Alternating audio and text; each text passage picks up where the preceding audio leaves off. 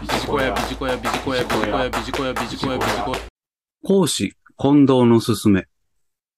いろんなことから学びを広げ、深めよう。ということで、今回は情報提供をさせていただければと思います。講師近藤。一見するとあまり前向きな言葉ではありませんけれども、今だからこそ見直したい言葉でもあります。今回はそうした点から情報提供をさせていただければと思います。さて、皆様はワークライフバランスという言葉からどんなことをイメージしますでしょうか？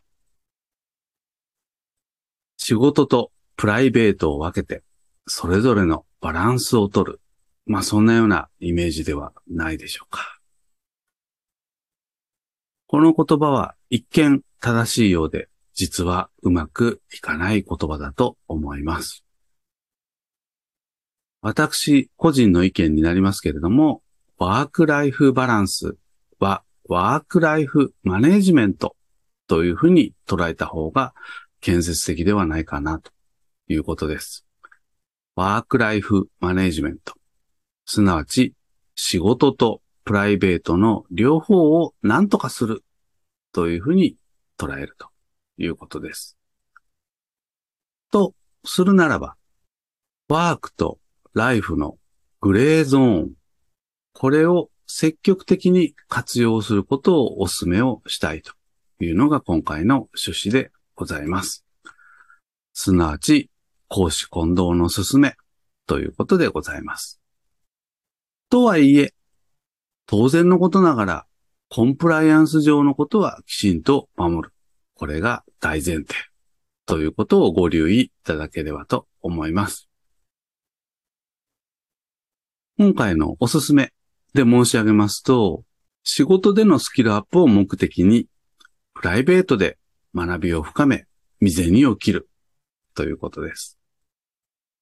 未然を切ることによって、その方が自分ごとになりますよね。とはいえ、プライベートですので、遊び心を持って学ぶということもできるわけです。もし会社からお金が出ていれば自分の自由にできません。これが自分の裁量によってできるというところは非常に大きなところではないかなということです。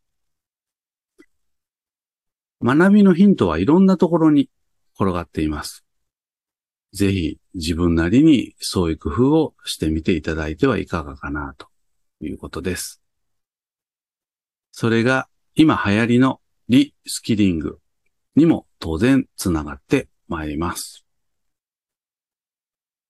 ちなみに一つのことを深めれば深めるほど私たちの視座が上がり誰もが似た境地になってくるということは言ってみれば周知の共通事項ではないかなというふうに思います。私自身、プロの経営者の方々の本を読んでいて、ああ、考え方が似ているなと感じるのは、そういうところがあるのではないかなということです。ぜひ、私たちも講師混同で視座を上げていきましょう。以上、講師混同のすすめ、いろんなことから学びを広げ、深めようということで情報提供をさせていただきました。ビジコヤ、